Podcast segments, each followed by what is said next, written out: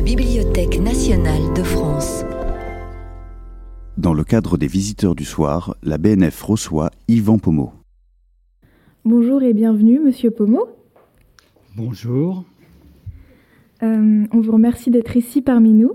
Euh, on est très heureux euh, et très heureuse de, de, vous rencontrer et de pouvoir dialoguer. Euh, et avant de commencer cette rencontre, euh, nous aimerions partager un petit générique euh, qu'on a préparé en cours tout ensemble. Voilà.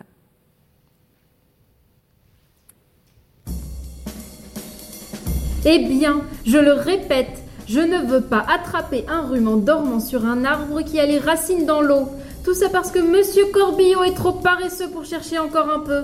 Et moi, je ne veux pas me laisser surprendre par la nuit au milieu d'un pré, parce qu'on serait obligé de dormir dans l'herbe, et là, c'est sûr qu'on attraperait un rhume, ou même une bronchite et une angine. Oh, toi, à partir de 8 heures du soir, si tu n'as pas ta petite branche d'oeillette pour te prélasser, ça ne va plus. Comment tu vas faire sans tes pantoufles? Tu n'étais pas comme ça quand on s'est mariés. Tu étais plus amusant. Tu sais comment tu es devenu? Tu es devenu sinistre et ennuyeux. Mon enfant, dit sa mère. Fiston, dit son père. Tout va bien, mon chéri? Mais oui. Il ne t'est rien arrivé de grave? Non, maman. Pendant le soulèvement de mai 68, les étudiants m'utilisaient, moi, le pavé, comme arme de jet. Je fus souvent représentée, et partout on lisait, sous les pavés, la plage. Bonjour Caillou. Parles-tu la langue des pierres? Oui, je parle pierre et bien d'autres langues minérales, car j'ai beaucoup voyagé. Mais attention, je ne suis pas un caillou, je suis un galet. Tiens, tiens, mademoiselle Rosépine a menti à ses parents. Une disparition Une fille en rouge Une grand-mère Ça rappelle cette sombre histoire où la fille et la grand-mère sont mangées par le loup. À moins... Elle a dû pour cela traverser le square. Allons voir. Peut-être trouverai-je un indice. Examinons cette liste. Tiens, tiens, je constate que tous les amis de Lila ont leur adresse en ville, sauf un. Fausse piste. Il faut chercher ailleurs. Maman Maman. Maman. Maman. Maman, maman. Maman. Maman.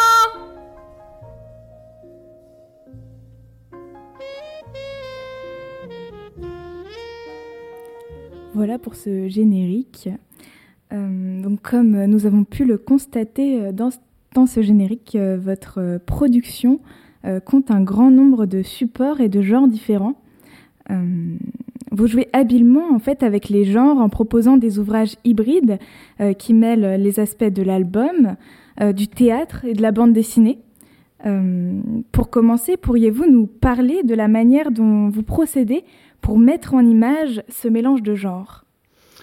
D'abord, j'ai beaucoup aimé la bande son de, de votre petit générique. Merci. Un bon, un bon petit saxophone. Et alors là, c'est la question terrible. Comment on procède Comment on fait? C'est tellement difficile de répondre. Et il y a plusieurs, euh, à la fois plusieurs euh, choses qui diffèrent et des choses qui sont constantes. Par exemple, ce qui est constant, c'est que je fais toujours une maquette. Mais ce qui n'est pas constant, c'est d'où part l'histoire? Elle peut, elle peut venir de quelque chose de vécu que j'ai vu dans la vie, ou bien, ou bien d'une toute autre manière. C'est difficile. Alors, euh, répétez votre question, s'il vous plaît. Euh, c'est, pourriez-vous nous parler de la manière dont vous procédez pour mettre en image le, le mélange des genres que, que vous... D'accord. Du théâtre, de l'album, euh, de la bande dessinée? D'accord. En fait, les, les questions qu'on pousse qu'on pose aux auteurs de mille manières peuvent se résumer toujours à la même, c'est comment et pourquoi. Et comment Alors, euh, je vais montrer quelques exemples. Par exemple, euh, euh, je vais prendre l'île du Monstril. C'est une Robinsonade, si on peut dire. Hein. C'est de, de, deux petits-enfants qui, euh, par un hasard, pas par un hasard, parce qu'il y a deux petits personnages qui interviennent, sont perdus au milieu de la rivière sur une barque. et s'en vont. la rivière s'accélère, bon, toute une aventure. Ils sont sur une île, ils doivent, ils doivent survivre, c'est la Robinsonade. D'où vient cette histoire? Un jour, je recevais des amis et mes deux filles, qui avaient alors 16-17 ans, étaient là. Et l'ami en question a commencé à leur dire, nous, euh, à votre âge, on a fait 68, et vous, qu'est-ce que vous faites euh, euh, Vous ne faites rien, vous êtes la bof génération, etc. etc. Donc, nous, on a fait des choses, et vous, vous êtes des bons à rien. Et après quoi, mes filles m'ont dit, tes amis, tu peux te les garder, la prochaine fois qu'on vient, les invite pas. Mais j'ai trouvé que c'était c'était bien comme thème, le vieux schnock qui, qui prétend que les jeunes d'aujourd'hui euh, sont nuls. Alors, euh, à partir de là, c'est une idée, mais il faut faire une histoire. Et dans un premier temps, j'ai eu envie de la traiter comme un conte. Il est vrai que c'était une période où où j'étais complètement euh, envahi par le conte. J'avais fait euh, Les Jeunes Chatterton, et donc je, tournais euh, autour du conte, comme ça, c'était une obsession. Donc j'ai voulu faire un conte avec cette histoire. Donc je me suis dit, je vais... Alors un conte, je l'ai tout de suite imaginé dans la tradition des contes, c'est-à-dire avec des, des, enfants et des personnages plutôt, pas Moyen Âge, mais d'un autre, autre, temps, en disant. alors, par exemple, l'île du Monstril, c'est d'abord appelé, c'est d'abord appelé perdu, avec des, des enfants en costume. Et dans cette, ils, accostent dans une île, et dans cette île, comme on sait, il, va y avoir un monstre. Mais dans la première version, c'était un ogre.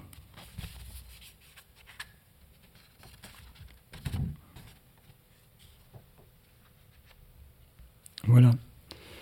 Et j'ai donc amené cette histoire. Alors, euh, comme c'était, comme c'était, ça se passait donc dans un temps différent, et qu'ils étaient habillés un peu Louis XV, les enfants parlaient un peu euh, d'une façon désuète.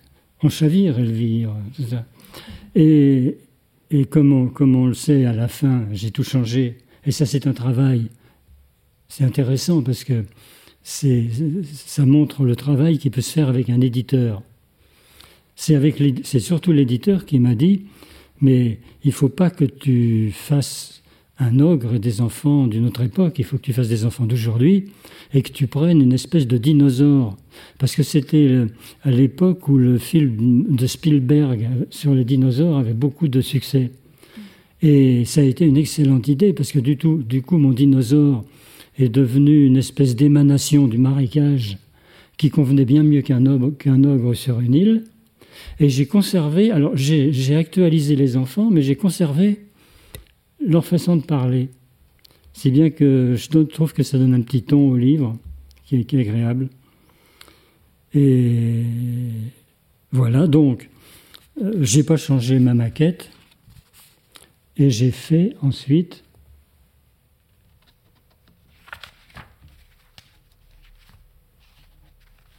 Alors maintenant, je vais vous montrer des originaux.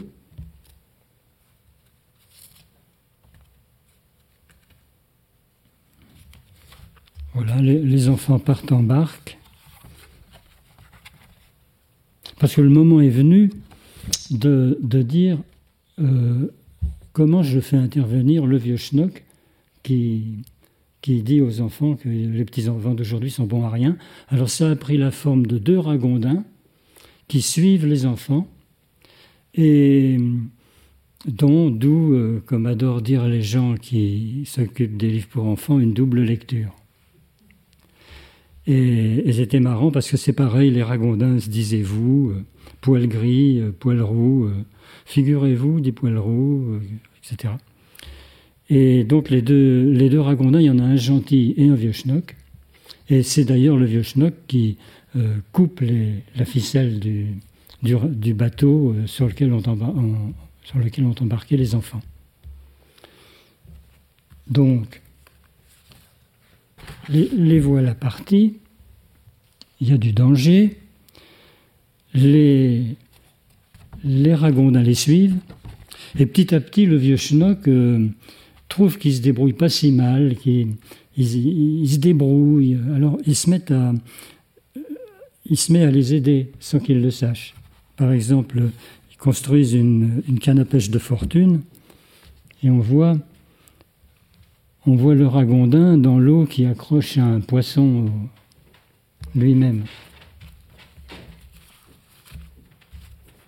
Voilà, donc, euh, bon, j'arrête, c'est une, façon de procéder qui, consiste à, partir d'une histoire, euh, d'une chose que j'ai vue et vécue, j'ai raconté une histoire en faisant une maquette, et en général, je suis très près les maquettes.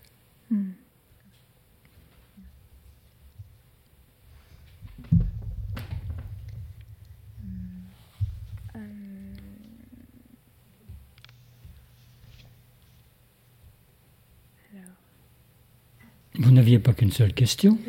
Non, non. Euh, si on peut revenir sur le motif de l'eau, peut-être? Oui. Euh, nous, allons bouleverser un petit peu notre plan d'origine pour rebondir justement sur les éléments que vous, avez, que vous avez amenés. Euh, oui, parce qu'en fait, on a remarqué que vous créez des des passages entre les mondes euh, du réel, les mondes réels des, enfants que vous représentez, et euh, le monde de l'imaginaire. On le voit par exemple dans Puisque c'est ça, je pars, euh, un passage très fort. On le voit dans Tout est calme. On le voit également dans L'île du Monstril, comme on vient de le dire, et dans Un croco dans la Loire. Et on a remarqué que justement ce motif de l'eau était très récurrent et euh, on s'est demandé ce que, ça, ce que ça représentait pour vous, euh, ce motif de l'eau. Qu'est-ce que ça vous inspire? Eh bien, euh, je dois dire que d'abord, je dois dire que tous les livres dont vous parlez, excepté Puisque c'est ça je pars, sont des livres que j'ai faits il y a plus de 20 ans. Donc maintenant, je sais pourquoi je les ai faits. Mais et, je les regarde presque comme si c'était pas moi qui les avais faits il y a, tellement longtemps. Je les trouve pas mal d'ailleurs. Et, euh, et donc, euh, quand je les faisais, j'étais pas, j'étais pas si, je ne savais pas exactement euh, pourquoi. J'ai seulement le, comment dire, j'ai seulement le, j'essaye d'avoir la sensation que je suis bien parti. Mais je, au stade de la maquette, je prends j'ai des tas de fausses bonnes idées, par exemple. Et je prends des, des chemins qui mènent à rien. Et c'est très difficile quand on a travaillé un bon moment sur un, sur un livre en, faisant des maquettes, en remplissant en remplissant des pages et des pages comme celle-ci, de dire non, c'est une impasse, et de revenir en arrière pour recommencer. En fait, c'est pas pas non plus du travail complètement perdu parce que quand on a travaillé une idée qui s'intègre pas dans une, histoire qu'on est en train de faire, on peut des fois arriver à la recycler dans une autre. Mais donc l'eau. Pourquoi je, alors je, pense que toutes mes histoires se déroulent sur un plan horizontal. Il y a peu d'histoires où, les, personnages escaladent des montagnes. Euh, euh, il leur arrive plutôt de, remonter de très bas pour arriver jusqu'au sol et j'ai souvent représenté, mais sans en être tout à fait conscient, par exemple dans Tout est calme, euh, il remonte euh, de, très bas dans la terre et on voit toutes les couches de l'histoire euh, qui sont enterrées. Qui se... Et je l'ai représenté plusieurs, plusieurs fois, cette idée-là. Et donc la rivière, parce que la rivière, je pense, d'abord, j'habite au bord de la Loire, j'aime la Loire, et d'ailleurs, euh, avec des amis, on descend la Loire tous les ans en canoë, on l'a depuis qu'on le fait, on l'a descendu depuis le début jusqu'à la fin, on peut dire. Et, là, sur la Loire, c'est vrai que c'est assez, étonnant. La Loire, il y a des endroits où elle fait 200 mètres de large, et il y a des îles au milieu. Euh, comme il y a eu des crues au printemps, tout a été nettoyé. On arrive dans un paysage toujours différent, même si c'est dans une île où on est déjà allé. Le sable est complètement immaculé. Il y a des pattes d'oiseaux qui sont inscrites dans le sable. Et il y a des bras de Loire qui passent au milieu des îles. Donc on est, là-dedans euh, euh, complètement isolé et on, plaint les malheureux qui vont en vacances aux Seychelles.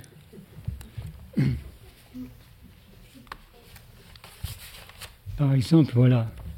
Voilà le genre d'endroit où on arrive quand on a, quand on a accosté une, plage avec les canoës. On, s'enfonce dans une île et on, a des, paysages comme cela.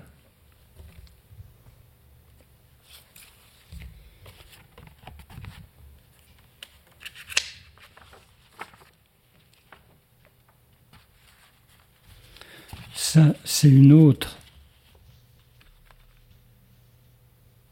vision de la Loire, mais on reconnaît bien les bancs de sable, la végétation, etc. Et euh, donc votre question était sur l'eau. Pourquoi l'eau? Bah oui, bah, c'est pour ça. Mais bon, je ne reste pas, je reste pas dans l'eau tout le temps quand même. Et, mais en tout cas, dans un croco, un croco dans la Loire, là, le départ de l'histoire a été complètement particulier parce que mes d'abord, euh, quand j'ai fait Marion Duval, mes filles avaient l'âge de Marion Duval. Et le, rapport père-fille qui est dans Marion Duval, c'est à l'époque je voulais pas l'admettre, mais c'est c'est les rapports que j'avais avec mes filles. Par contre, il n'y a pas de mère. Alors, euh, je laisse les psychanalystes euh, s'occuper de la question. Il n'y a pas de mère, par contre, il y a une étrangère euh, très mystérieuse et très belle qui, qui, intervient dans les histoires. Et, et donc, à l'époque, effectivement, je ne voulais pas reconnaître que c'était les rapports de mes filles. Et, et quand, quand, je visitais des, des, classes, comme on fait tous un peu, quand j'entrais dans, dans, la classe, tous les enfants disaient Ah, c'est Alexandre Duval, c'est-à-dire le, le, père de, de Marion Duval. paraît-il que je lui ressemblais beaucoup mais maintenant ils ne le disent plus, malheureusement. et, et, donc, euh, Un croco dans la Loire, c'était drôle parce que c'est, je crois que c'est mon quatrième Marion Duval. Et mes filles, donc, qui avaient à l'époque 10 ans, 11, on s'amusait un, un, jour à inventer des titres d'albums pour Marion Duval. Et Louise, j'ai eu Louise, moi, comme, fille, elle, été toute petite, elle a dit spontanément un crocodile dans la Loire. Et moi, je me suis amusé à inventer une histoire qui pouvait avoir ce titre. Comme quoi les, chemins qui mènent à la construction d'une histoire sont vraiment multiples. Mais ce que je peux dire, c'est que au départ, quand même, je peux dire que c'est ça le. Je ne sais pas où je vais, je ne sais pas ce que je fais. J'essaye. Et, à la fois, j'essaye de construire un, une maquette cohérente. Mais en même temps, je me garde presque d'avoir un thème ou un message, parce que là, je suis sûr de me planter. Si, je, veux prouver quelque chose, ça, ne marche pas. Il faut que s'il y a un message, s'il y a quelque chose que je veux dire, il faut que ça passe en, il faut que ça passe en contrebande dans l'histoire. Mais pas que, pas que je veuille le dire à tout prix. Ça, je remarqué. Alors, c'est, bizarre, il faut se mettre dans un certain état. Et on a le sentiment, simplement, qu'on est en train de dire quelque chose qui est pas mal. On espère ne pas se tromper. Et, et parfois, on arrive. Et donc, euh, je, je, peux expliquer ce que j'ai voulu mettre dans les livres après les avoir faits. Et c'est pas une boutade, c'est vraiment. On peut peut-être parler des personnages, justement? Oui. Si on, si on, si on peut réafficher la, la diaporama, s'il vous plaît. Euh, Là, justement, en, parlant de, Marion Duval, oui. Euh, nous, nous, avons constaté euh, son évolution au, fur et à mesure de la série. Euh, est-ce que vous pouvez, vous pouvez, nous en dire plus sur la construction de ce personnage? Est-ce que vous avez déjà imaginé Marion Duval comme une série? Comment vous avez pensé ce personnage à l'origine et comment vous avez été amené à le, faire évoluer? Alors, là, il va falloir que je parte de très loin. Bon, au départ, je voulais, être un illustrateur. J'imaginais pas même pas que je pouvais raconter des histoires. Or, à l'école des loisirs, euh, le directeur artistique pousse les, poussait les, les illustrateurs à essayer d'écrire eux-mêmes leur histoire, comme les, auteurs américains avec lesquels ils avaient commencé avec l'école des loisirs, Sandak, Lobel, euh, euh, Ungerer, qui n'était pas un Américain, mais qui a travaillé là-bas, qui faisaient leur, histoire et les dessins. Parce que, bon, on le sait, une histoire est plus dynamique et plus, plus cohérente quand c'est le même qui fait à la fois le texte et le dessin, parce qu'il joue des deux à la fois, quoi. Tandis qu'autrement, un auteur arrive avec un texte où il a tout mis, et l'illustrateur n'a plus qu'à décorer, en gros. Tandis que là, on peut, et non seulement on peut jouer avec, le texte et le dessin, mais on peut faire des, on peut représenter et mettre dans le dessin certaines intentions qu'on ne pourrait pas, qu'on pourrait pas euh, indiquer uniquement par le texte. Par exemple, euh, un personnage qui dit le contraire de ce qu'il pense. En dessin, on peut le faire. On peut le faire. Alors, il y a, là, il y a le cas de, de Corbel et Corbillot. On a, on a déjà vu qu'ils se disputaient dans votre générique. Et là, ils se disputent toujours. D'ailleurs, j'ai fait sept albums de Corbel et Corbillot où c'est la même histoire. Ils se disputent. Euh, Corbel s'en va, Corbillot tombe malade. Il, va la rechercher et, ça finit bien. Mm. Et là, alors là, c'est pareil, j'ai pas eu à chercher loin, je copiais carrément sur un couple d'amis qui, qui passait sa, vie à, à ça. Et, l'extrait que vous avez montré, c'était plus probant parce que c'est l'histoire d'un déménagement. Et ses amis déménageaient toujours parce que la, la, la, la femelle, si je puis dire, voulait toujours déménager. Alors là.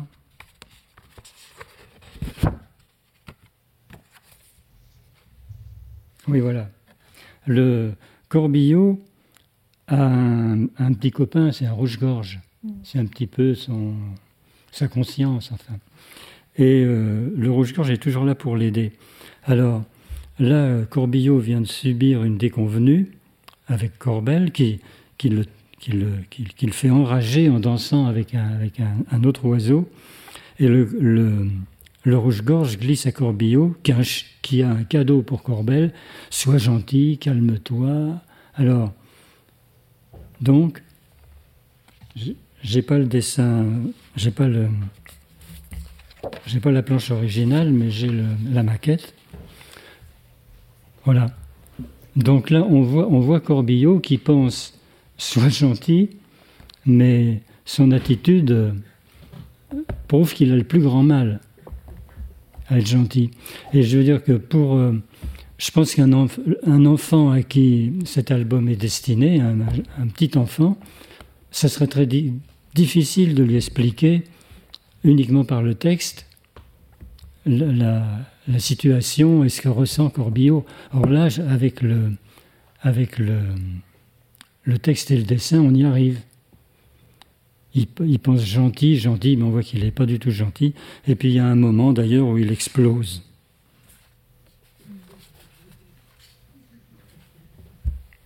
Voilà. Il explose.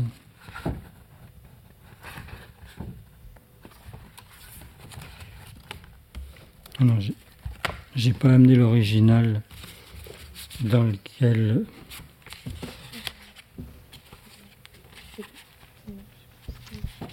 dans lequel il envoie son cadeau dans le bide du danseur.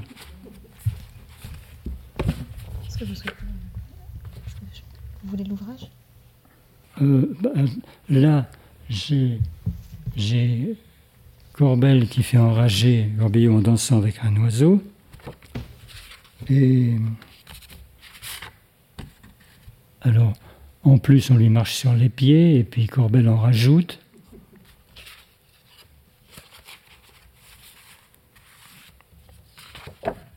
Et voilà, il arrive le moment où Corbillot euh, n'en peut plus et il balance le cadeau dans... Voilà. Euh, on parlait de quoi au début là? nous, nous avions euh, utilisé l'exemple de Marion Duval pour euh, signifier l'évolution ah, des personnages. L'évolution de Marion Duval, oui. Alors là, donc,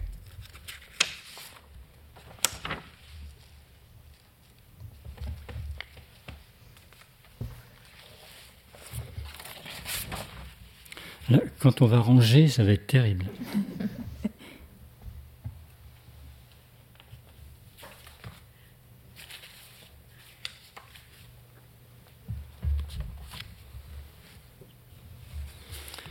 Donc, donc j'ai mis un croco dans la Loire. Alors pour qu'un croco arrive dans la Loire, j'ai inventé une sorte de sultan qui se déplace jamais sans ses animaux favoris. Il s'agit d'un crocodile et d'une panthère.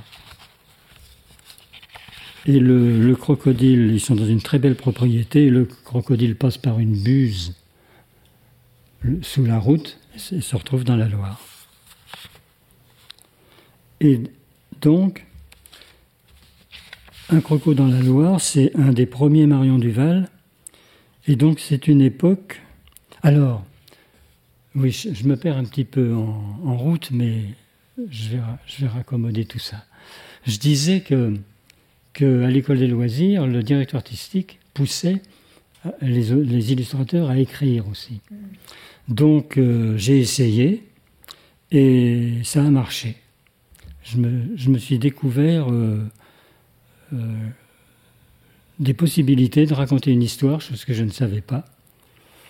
Bon, pour l'orthographe, ils ont d'excellents correcteurs. D'ailleurs, celui qui a longtemps corrigé mes textes euh, écrivait de son côté, il est des romans pour adultes, pour grands ados. Et je, me, disais toujours, lui me corrigeant, c'est comme si Maupassant avait corrigé Paul Lucien-Selitzer, en gros, quoi. Mais euh, il prétendait que non, il prétendait que, je, pouvais écrire. Et donc j'ai écrit, mais enfin je me considère comme un illustrateur écrivant, et, comme un illustrateur de vocation et auteur par accident, en gros.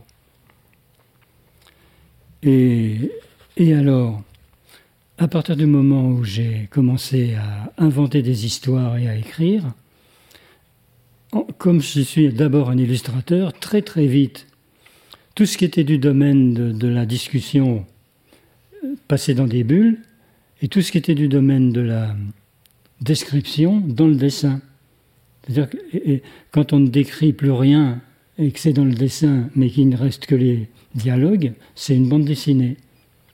Et c'est pour ça qu'il y a des tas de livres intermédiaires où, euh, comme dans Une nuit un chat, où il y a, une, sorte de récit qui, qui se déroule de façon classique, texte, image, texte, image, puis d'un seul coup, des fois des bulles. Alors, euh, euh, je, je, serais, paraît-il, le gars qui aurait mélangé allègrement tout ça, et, et puis je m'étais arrangé pour que ça fonctionne. Mais, mais j'ai très, vu, très eu vite envie de faire euh, des bandes dessinées pour, pour ne, voilà, ça me paraissait logique. Et donc, j'ai fait une première maquette, Marion Duval et le scarabée bleu. Et je suis allé voir le, journal Astrapi et ils l'ont pris tout de suite. Donc, après, j'ai eu un petit peu de fer au feu. Je faisais des albums et des bandes dessinées. Les albums pour plus petits, parce que ça permet euh, plus de possibilités en, tant qu'illustrateur. On peut plus s'éclater en tant qu'illustrateur pour les petits en faisant des grands dessins, des doubles pages, que dans la bande dessinée où c'est beaucoup plus rigoureux avec la répétition des personnages, etc. Alors Marion Duval, au début, je la dessinais sur des calques. Pourquoi? Parce que dans toutes ces cases, je n'arrivais pas à centrer tout de suite d'autorité les, personnages dans leur case. C'est-à-dire que quand, je, commençais un dessin, si je voulais faire un personnage en pied, si je commençais à le dessiner, il avait les pieds qui sortaient du cadre. Alors, j'ai dessiné sur des feuilles à part, et ensuite, avec mon calque, je, passais dessus comme ça, je cherchais le, moment où il serait bien au centre. Donc euh, j'ai fait ça longtemps, et puis après j'ai pris l'habitude, je savais centrer les personnages tout de suite. Et le dernier, Marion Duval,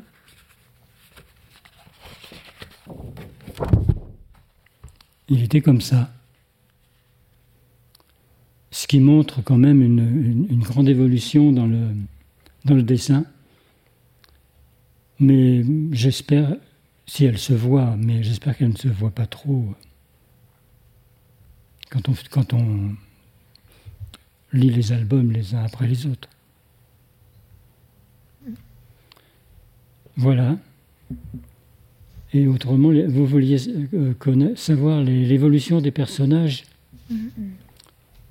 Ben, je ne pense pas qu'ils aient tellement évolué. Ils ont un peu été d'emblée. Euh, d'emblée, on voit que Marion Duval fait, fait un peu enrager son père. Mm. Il, y a une, il, y a une, image qui revient souvent c'est euh, le père qui dit. Qu'est-ce qu'il dit déjà? Je sais plus. Enfin, c'est comme ça et pas autrement. non, et quand je dis non, c'est non. Mm. Et puis l'image d'après, on voit qu'il a dit oui. Donc euh, c'est une image qui est récurrente dans tous les Marion Duval. Et voilà.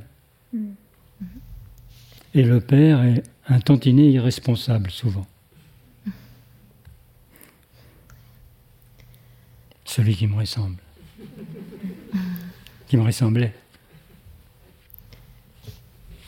Euh, s'il y a un, jeu dans votre mise en image que, dont nous pouvons profiter avec vos archives, nous avons aussi remarqué un, travail poussé sur le choix de, vos couleurs. Ah, alors ça, les, couleurs, c'est autre chose. Oui. Euh, bah, le moment est venu de révéler. nous savons que c'est, que c'est votre femme, Nicole Pomo, qui s'occupe de la colorisation. Oui. Et euh, nous nous demandions si vous pensiez à son, à son travail lorsque vous conceviez euh, vos illustrations. Alors, d'abord, euh, euh, ma femme, mon épouse, Nicole, elle, quand j'ai commencé à, dessiner, elle, était styliste. Elle créait des tissus, des imprimés, des imprimés pour, euh, je sais plus comment ça, Promostyle, une maison qui s'appelait Promostyle. Des draps aussi. Et bon, la couleur a beaucoup d'importance. On pensait même pas à ce qu'elle fasse euh, la couleur. Et puis, euh, j'essayais de la faire, la couleur. Je la faisais d'ailleurs. Et puis elle est passée derrière moi et elle m'a dit que j'étais un piètre coloriste. Et elle avait bien raison. Et elle a décidé de faire la couleur. Donc ça a influencé complètement mon travail, puisque elle m'a demandé, et c'est pour ça que je me suis orienté du côté, dit-on, de la ligne claire. Mais moi, je, pense que c'est pas de la ligne claire, mais bon, je vais pas pinailler là-dessus. Euh, en tout cas, de bien fermer les, tous les éléments à, à colorier pour qu'ils ne passent pas au-delà, etc. Et voilà. Mais alors, votre question, c'est euh, Oui. Euh. Votre question, c'est euh, C'est sur la, la, Si elle intervient C'est sur la couleur. Euh, Est-ce que vous réfléchissez à justement cette couleur quand vous, quand vous produisez ah. vos... Mm. alors oui, moi je réfléchis. Je réfléchis à la couleur, mais Nicole, elle a un gros défaut, elle, elle, colorie sans lire les histoires. Elle prétend qu'elle les lit, mhm. mais elle ne les lit pas. Et euh, par exemple, euh, c'est ce qui m'amène d'ailleurs à... C'est drôle, par exemple, si dans mon histoire c'est la nuit, ça se voit même quand il n'y a pas la couleur. Parce que si euh, je fais si je, ne représente pas comme je peux, comme je peux la, nuit, même sans la couleur, elle va pas savoir que c'est la nuit. Et elle va pas, elle va pas faire la nuit. Mm. Alors elle finirait par la faire parce que moi je passe derrière, je dis non, là c'est la nuit. Bon, mais enfin recommencer toujours, c'est pas pas terrible. Donc euh, donc j'interviens de cette façon-là. Mais autrement, non, je n'ai rien à dire sur la couleur. Mm. Elle, elle intervient par exemple sur mon, sur mon dessin. Mm. Euh, d'une façon que je trouve assez brutale. c'est carrément, euh, euh, c'est moche, t'es mal parti, tu vas pas dessiner, tu vas pas donner ça à imprimer, voilà, bon. Et elle a souvent raison. Et, moi, c'est vrai que je suis nul en couleur, c'est vrai. Donc elle fait les couleurs euh, qu'elle veut, mais le genre d'indication que je lui donne, c'est c'est le crépuscule, mm. ou euh, c'est une aube blafarde, des choses comme ça. Voilà, ou c'est un petit matin frais. voilà. C'est ce, genre d'indication-là que je lui donne, mais pas, pas sur la couleur. Mm-hmm.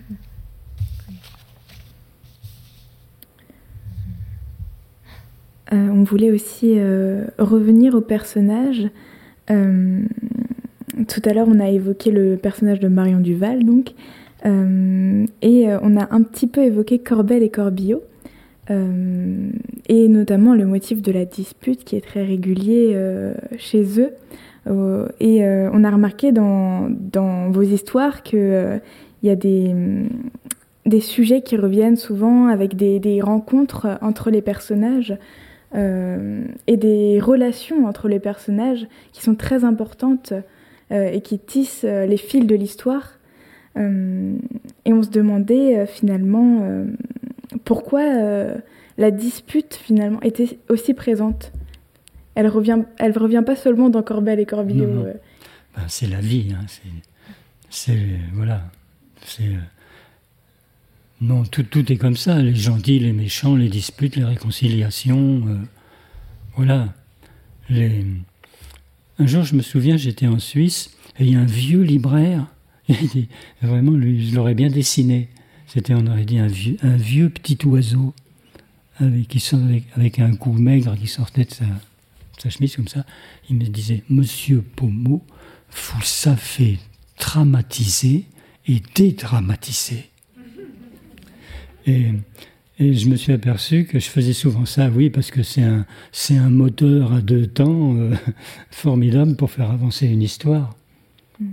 Et, c'est vrai que, que moi, ce qui m'intéresse beaucoup, euh, j'essaie de, de, faire, par exemple, surtout Marion Duval, j'essaie qu'il y ait une histoire, une action, mais aussi beaucoup de sentiments, beaucoup de, de relations particulières entre les personnages et des, relations différentes. Beaucoup de tendresse si possible. Ce qui m'amène d'ailleurs à un dessin qui n'est pas trop caricatural. Je suis obligé de dessiner comme ça, parce que sinon les passages très, très sentimentaux passeraient pas. Par exemple, on n'imagine pas Tintin dire je t'aime à une femme. Alors que dans Marion Duval, à un moment, euh, Esther dit Je vous aime à Alexandre. Hmm. Et, les, relations entre Marion Duval et ses copains, alors pour l'instant, elle en a que deux, mais je suis en train de refaire une Marion Duval. Et elle a un troisième copain. Et qui, d'ailleurs, les relations sont différentes euh, avec chacun. Par exemple, Phil, euh, c'est un garçon délicat presque une fille, on pourrait dire. C'est presque Phil qui est la fille et Marion Duval le garçon. Alors que quand c'est avec son copain Gaël, c'est pas du tout pareil. Gaël, c'est un petit gars euh, dynamique, tandis que le, le Phil, c'est un, peu un extraterrestre. D'ailleurs, d'ailleurs le, le ressort, disons au début des aventures de Marion Duval, c'est que Marion Duval et son père avaient des aventures avec des personnages fantasmés. C'est-à-dire que Esther pourrait bien être un fantasme d'Alexandre et Phil un fantasme de Marion. C'est comme si on vivait des aventures avec des, avec des personnages de fiction euh, euh, un petit peu euh, extra, extraordinaires. Puisque Phil va pas à l'école, il apprend tout seul, il est très érudit, etc., etc.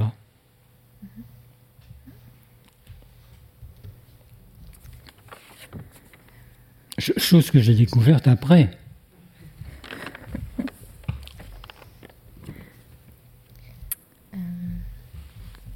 Vous parliez tout à l'heure du rapport euh, euh, à votre fille et justement aux relations euh, que vous pouviez, aux relations qu'on pouvait entretenir aussi avec les lecteurs.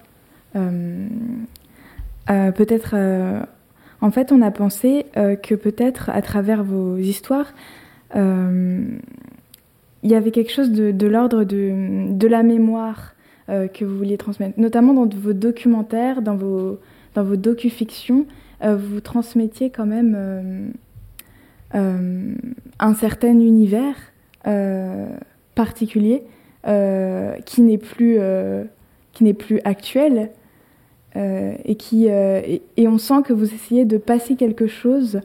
Alors vous disiez tout à l'heure que non, que, peut-être pas, mais euh, on s'est demandé, on s'est posé la question, est-ce que vous cherchez à, passer quelque chose? Ben, J'ai répondu. Hein. J'espère, mais, mais, mais c'est très délicat. Il faut, il faut que je pense qu'il y a deux sortes d'auteurs. Il y a ceux qui savent ce qu'ils font et ceux qui savent pas ce qu'ils font.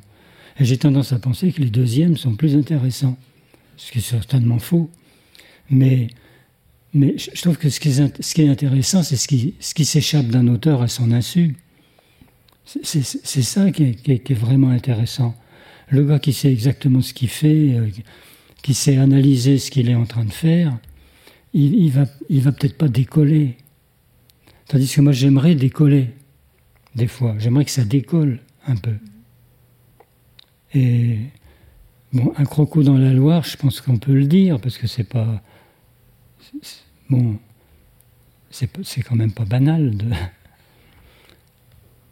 Et.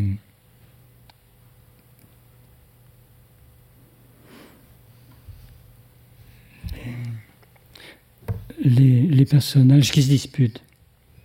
Donc euh, oui, ils ne font pas que se disputer.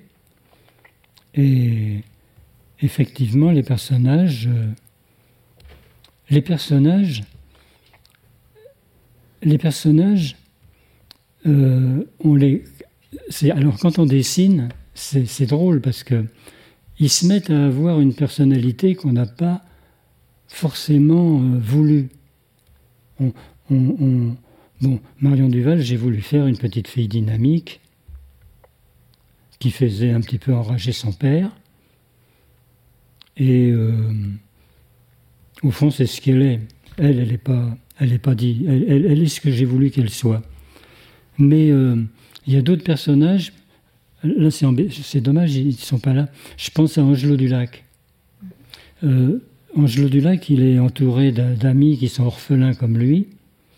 Eh bien, tous ces, tous ces personnages, Angelo Dulac lui-même et les orphelins, ils sont, euh, voilà, ils sont pas forcément comme j'ai voulu euh, les faire exactement. Si bien qu'il y en a un qui s'appelle Girard, par exemple. Je ne sais pas pourquoi il a, il a eu un petit air euh, un peu souffreteux et maladif que j'ai pas voulu. Mais de ce fait-là, comme je voulais montrer que la, la vie au Moyen Âge était très dure, c'est le premier qui meurt. Mais il, est c'était presque fatal avec la façon dont je l'avais dessiné. Tout ça pour dire que les personnages, enfin je ne suis pas le premier à le dire, mais les personnages échappent. Au bout d'un moment, ils acquièrent une personnalité propre qu'on n'a pas forcément voulu leur donner. Mais on les voit agir avec la façon dont on, les dont on les dessine, et ils finissent par nous échapper un peu, c'est vrai, et diriger un peu l'histoire dans, dans, un sens ou dans un autre. Ah ben là, j'aime bien quand Angelo Dulac rencontre le chevalier. Là, c'est c'est patent parce que on sait rien de ce chevalier. Et dans l'image d'après celle-là, on peut penser qu'il est méchant parce qu'il a un casque rébarbatif. Mais quand il, quand il enlève son casque, on voit qu'il est infiniment bon.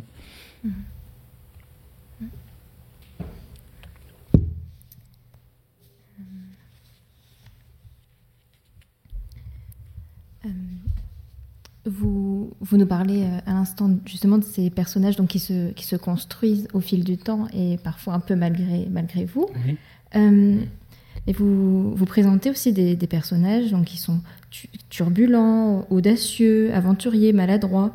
Et en ce sens, euh, vous, vous proposez des, des personnages assez stéréotypés que ce soit euh, dans, leur nature, donc vous avez des, personnages euh, animaux anthropomorphes qui parfois, euh, dans, leur nature animale et dans leur caractère et dans leur comportement, se présentent comme un stéréotype? Est-ce que, en fait, qu'est-ce qui vous, qu'est-ce qui vous plaît, qu'est-ce qui vous amuse dans, l'utilisation de ces stéréotypes? Bah, Je ne les trouve pas tellement stéréotypés, moi. Ah, Justement. Euh, je ne les trouve pas très, très stéréotypés. Voilà. Voilà l'exemple que nous avions en tête. Oui, lui, il est bien stéréotypé. voilà. Mais, mais euh, tous, les, tous, les, tous les gars dans son genre sont stéréotypés. Hein. Tout, tout, tout garde du corps, euh, genre détective, policier, vous savez. C'est oui. Ah oui. C'est Émile, lui, chien débile, c'est ça? Oui, oui, c'est ça. Émile est fort mais bête, bah oui. mais autrement, je ne pense pas qu'on puisse dire qu'ils sont stéréotypés. Par exemple, si on prend l'exemple de, de Théo Toutou, mhm. vous l'avez lu? Oui, bien sûr. Théo Toutou, euh, c'est quand même assez, assez, subtil, les relations qu'il a avec, euh, avec la libraire Natacha. Mhm. C'est-à-dire que c'est un amour platonique euh, qui, s'exprime de temps en temps par des petits gestes. Euh, c'est pas tellement stéréotypé. Si, aussi, ce qui est stéréotypé, c'est le commissaire ou l'inspecteur. Euh, J'aime même plus son nom. Du raton. Du raton. L'inspecteur du raton, oui, lui, il est. C'est un personnage récurrent de la bande dessinée, c'est-à-dire celui qui fait des grosses blagues et qui rigole trois images après. qui explose de rire trois images après parce que pendant les celles d'avant, il se contient. Hmm. Justement, euh, par rapport à, à Théo Toutou, euh, on retrouve beaucoup l'univers du, polar aussi dans, dans vos ouvrages. Euh, et on s'est demandé, est-ce qu'il y avait des, des polars qui, qui vous aimiez? Euh, qu'est-ce qui vous inspire dans le polar? Bah, Le polar, euh, oui, bon, j'aime les polars, c'est point. j'aime les polars, j'aime le cinéma, j'aime les films noirs d'une certaine époque. Et là, vous me parliez de tout à l'heure de, de mémoire ou de quelque chose comme mm. ça. Oui, ça, la science-fiction, c'est pas pour moi. Mm. Euh, moi, je regarde en arrière, en arrière toute. Je regarde ce qui nous a constitués, quoi. Et, et les polars, oui, j'aime les polars. Et sans me demander pourquoi j'aimais les polars. Mais du coup, depuis que j'ai fait les jeunes Chatterton, c'est-à-dire que j'ai transposé les contes de fées dans un type de polar, j'en ai déduit que les adultes avaient inventé les polars pour continuer à se raconter des contes de fées.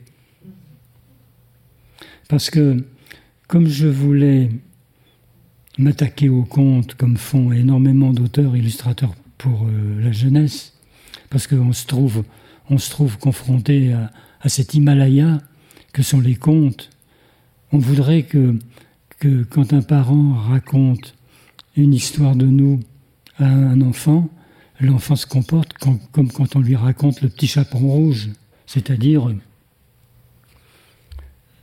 immobile, euh, captivé, euh, silencieux, et on sent, que, cette histoire le, touche au plus profond. Quoi. Alors on aimerait bien arriver euh, à la même chose.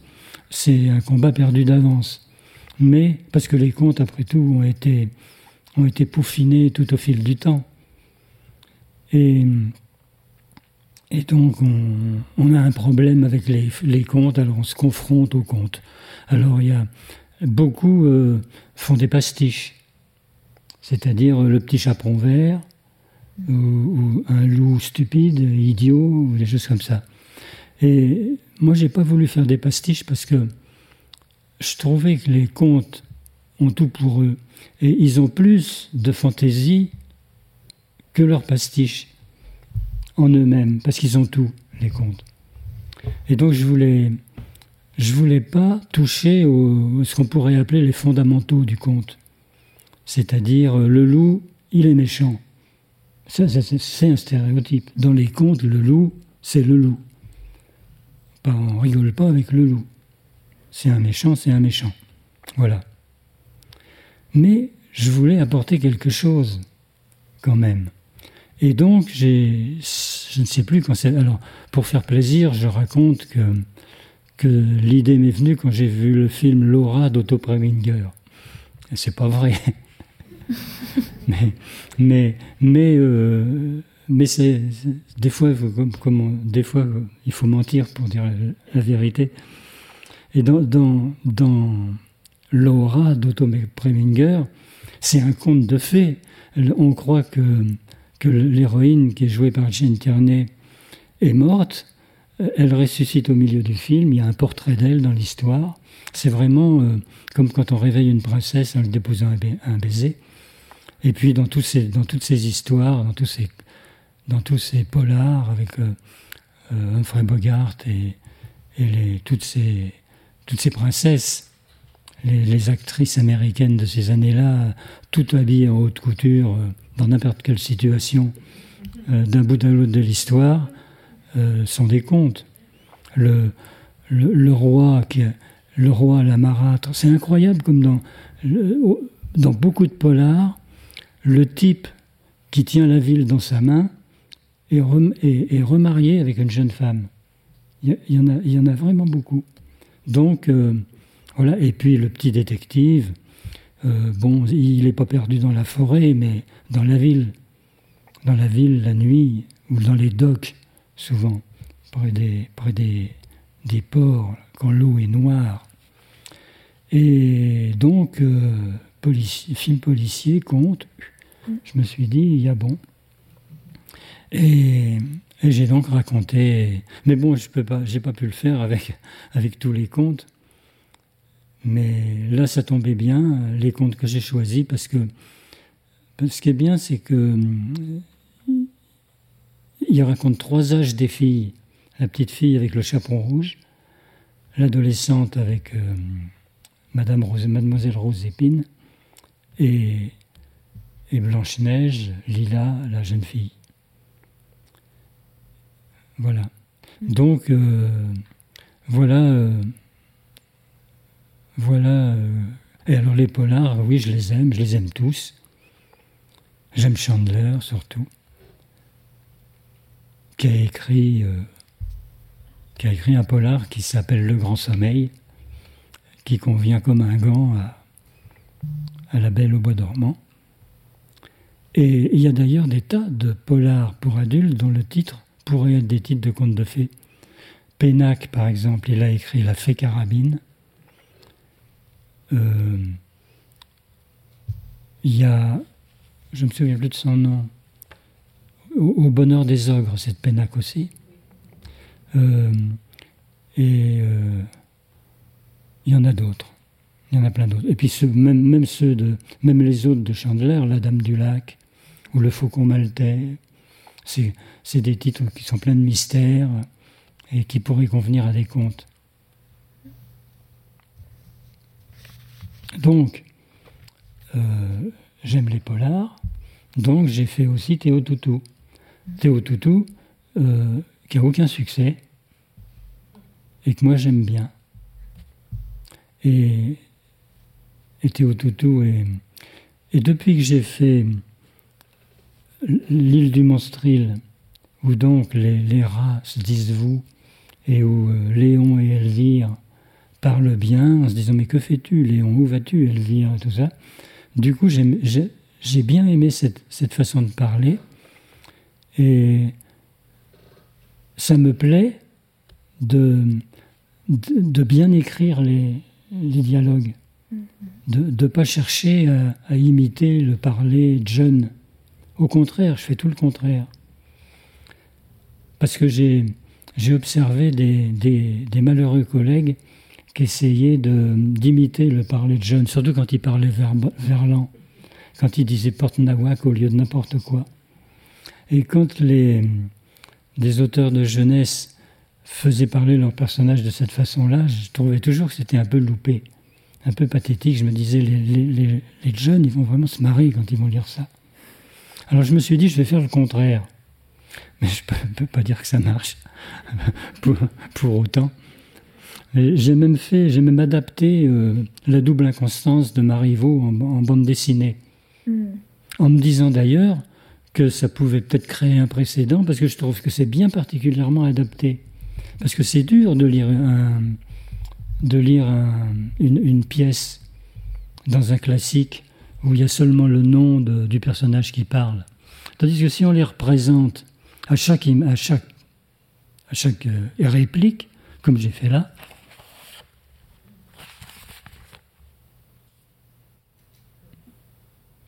ah oui, ah ben, eh bien, on, on lit beaucoup mieux la pièce parce qu'elle est entière, la pièce, il n'y a rien de coupé. hein. Et je m'étais dit, euh, si ça marche, j'en ferai d'autres. Mais ça n'a pas marché du tout, comme, euh, comme euh, Théo Toutou. Pourtant, je me disais que il m'aime, mais il ne le sait pas. Je vais l'instruire de ce sentiment qui est incognito chez lui. Ça va les surprendre. Euh, ça va les surprendre plus que si j'ai essayé de parler comme eux. Mais non, euh, je sais pas. On ne sait jamais pourquoi, pourquoi ça marche ou ça marche pas.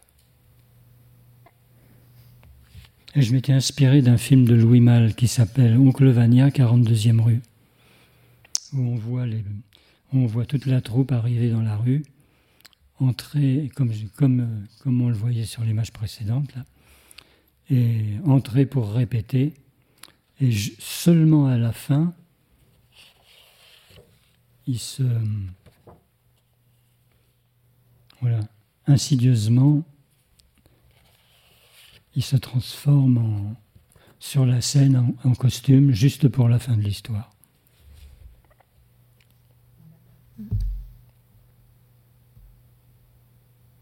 Voilà. Et le marivaudage euh, euh, est, est- est souvent dans, dans toutes mes autres histoires, d'ailleurs.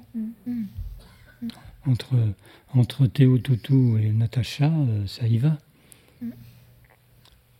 Puisque Natacha est libraire, Théo Toutou est écrivain, et il a un copain, inspecteur, qui n'est pas très malin, et qui fait souvent appel à son ami Théo Toutou pour résoudre les affaires, qui donne de la matière à Théo Toutou, écrivain, pour écrire des polars qui sont vendus chez la libraire. Donc on voit souvent euh, Théo Toutou dédicacer ses livres. C'est-à-dire qu'on le voit dédicacer l'histoire précédente dans l'histoire qui commence. Quoi. Voilà.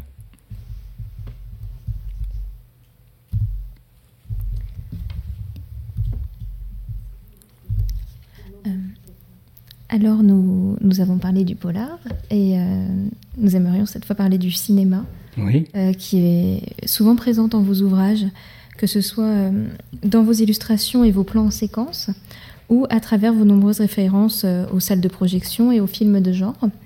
Donc nous comprenons que vous souhaitez en quelque sorte partager avec le lecteur votre, votre amour pour le cinéma. Euh, mais de, de, quel cinéma souhaitez-vous leur parler? Pardon, j'ai, j'ai... De quel cinéma souhaitez-vous leur parler? Que, Quelle vision du cinéma souhaitez-vous leur partager? Euh, Avec qui? Avec vos lecteurs. Avec les lecteurs. Je ne pense pas à partager euh, euh, un amour du cinéma avec mes lecteurs. C'est vrai que je me sers du, cinéma parce que j'ai eu une époque cinéphile enragée. Mais alors là, je ressemblerais un peu à mon vieux ragondin de l'île du Monstril. Je serais quand même un tantinet vieux schnock en ce qui concerne le cinéma. Pour moi, tout s'est un peu arrêté en 1965 environ. Après, j'y vais toujours, mais bon. Je pense j'ai le sentiment qu'une magie du cinéma s'est perdue. Moi, ce que je trouve qu'il y a il y avait une façon de considérer le cinéma et c'était c'était marrant parce que tous ces tous ces pionniers du cinéma genre euh, genre euh, Howard Hawks ou John Huston n'ont pas fait d'école de cinéma et ils ont trouvé d'emblée un langage formidable pour, euh, pour nous raconter des histoires au cinéma. Euh, moi, le, le, cinéma dans lequel je marche pas, c'est le, c'est, le cinéma du, c'est le cinéma du réel, soi-disant. Quoique, là, ça serait plutôt le cinéma français, les petites histoires du cinéma français, de, de, de couple, tout ça, ça me dit rien du tout. Les histoires d'ouvriers, on ne sait pas les faire. C'est Vincent Lindon qui a le rôle, toujours. Et il est, je ne le trouve pas très crédible. Alors, bizarrement, les Anglais savent faire la classe ouvrière au cinéma. Tous euh, les... Il, y a, des films euh, anglais. Bon, d'abord, il y a. Euh, Ken Loach, oui. Il y a Ken Loach. Mais il y en a d'autres. Même les, les, films drôles comme The Full Monty et tout ça, c'est. Mais bon, moi ce que j'aimais, c'était quand Cary Grant s'amenait dans un costard impeccable et qui, nous disait tout ça c'est pas vrai, on va vous raconter une histoire. Et à partir de ce moment-là, on y croyait. Tandis que si on veut faire vrai, euh, ça marche pas. Mais bon, j'exagère. Il y, a, un cinéma belge qui, me plaît bien. Et puis il y a le finlandais Aki Kaurismäki, qui a un univers. Mais c'est pareil, c'est un univers, il crée une distance tout de suite avec son, cet univers. Et, et là, on peut rentrer dedans.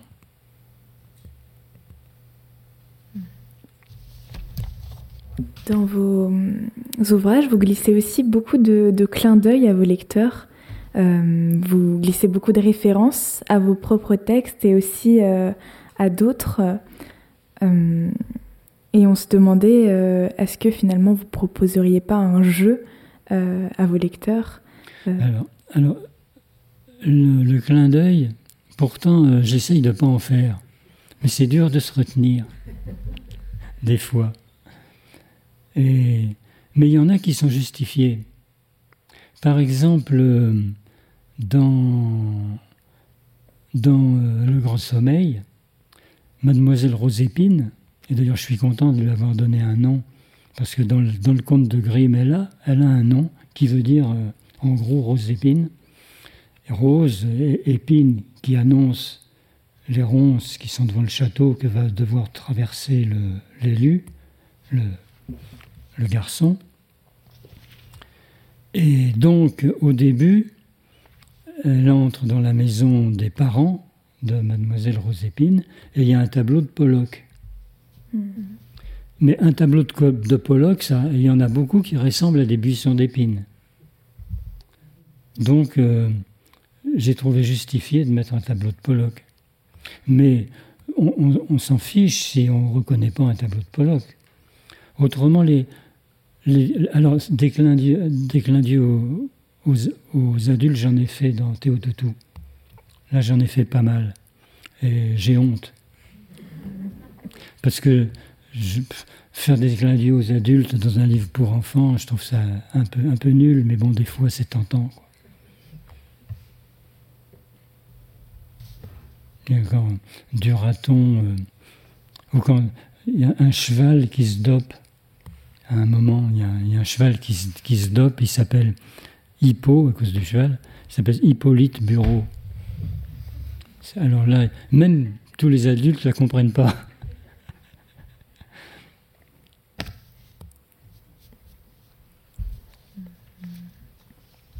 Ne te fâche pas, Rhino, même si je sais bien qu'un rhino, c'est rose.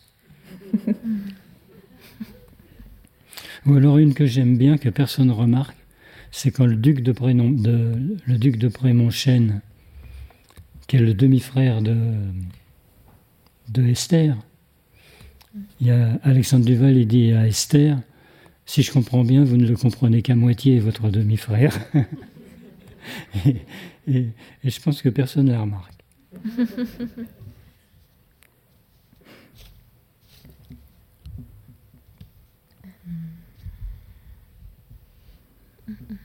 C'est vrai que l'humour est assez, euh, est assez présent aussi dans vos œuvres. Mm. Euh, oui, j'essaye. j'essaye. Mm. Mais j'essaye de pas être lourdingue, quand même. J'essaye même euh, de garder une certaine élégance dans tout ça. Mm. J'ai toujours pensé qu'une certaine élégance ne nuisait pas. C'est pour ça que, que je dessine pas des gros nez. J'ai rien contre. Hein. Moi, je, je, me marre quand je lis euh, Gaston Lagaffe ou des, trucs, des choses comme ça. Je suis mort de rire.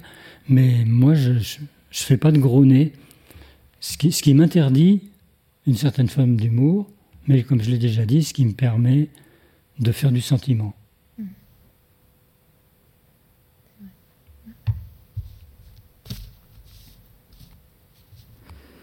Mais c'est plus difficile. Je dessine plus facilement Tintin que Marion Duval.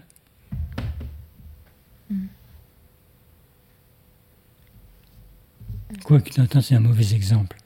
Il n'a pas un gros pif. Mais bon, je citerai personne parce que là, ça. On va penser que je me venge de je ne sais quoi.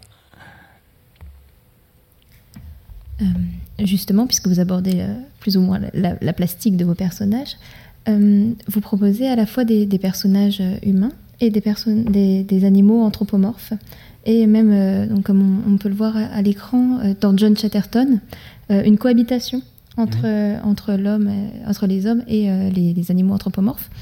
qu'est-ce qui justifie cette cohabitation et qu'est-ce qui, fait, qui est-ce qui vous fait choisir la figure humaine ou la figure animale pour ces personnages? Alors ça, c'est pareil, je l'ai fait comme ça. C'est simplement quelque chose que j'ai senti. Bah, je, je, pense que je, je voulais absolument d'une façon ou d'une autre, comme je le disais, les, contes, les vrais contes, Chapon Rouge, etc., ont absolument tout pour eux. ils ont à la fois de la gravité et de la fantaisie. Et je voulais que cette fantaisie passe, mais pas, une fantaisie lourde. Donc la, fantaisie, elle passe, elle passe là-dedans, parce que dans les contes, après tout, il y a des animaux et des humains ensemble. Le chaboté, que je sache, il parle avec le roi. D'ailleurs, euh, une personne qui avait analysé les, les John Chatterton avait remarqué, chose que moi j'avais pas vue, que John Chatterton était habillé, mais qu'il n'était pas tenu. Et que c'était parce que lui n'avait pas de bottes de, de cette lieu. Et, donc pas de pouvoir magique. Parce que c'est vrai que, que Chatterton résout des, résout des problèmes dans les contes de fées, mais sans pouvoir magique. -hmm. Donc, euh, donc voilà, et alors donc, euh, oui, la fantaisie, elle passe euh, là-dedans, parce que c'est plutôt pour caractériser les personnages. Alors oui, bah, de manière fantaisiste, par exemple, Luc le Prince, qui est, c'est un garagiste dans l'histoire, mais comme il est protecteur et gentil, c'est un bon chien. Mmh. Inversement, la marâtre, c'est carrément une panthère. Oh, D'ailleurs, à l'époque où j'ai fait cette, euh, cette histoire, il y, avait, il y a eu un crime épouvantable qui, qui avait été fait par un. Je me demande s'il n'a pas été innocenté par la suite, par un boucher qui s'appelait Danny le Prince. Il avait exterminé sa famille à coups de hachoir. Et j'ai failli appeler mon personnage Danny le Prince. Alors là, ça aurait été une catastrophe.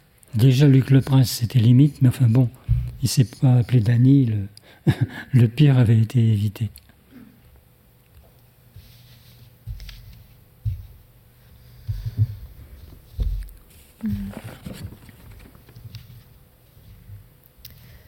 Vous nous parliez tout à l'heure de, vos lecteurs, qui, de, de, jeunes lecteurs, lors des rencontres qui, vous comparent souvent au, père de Marion Duval.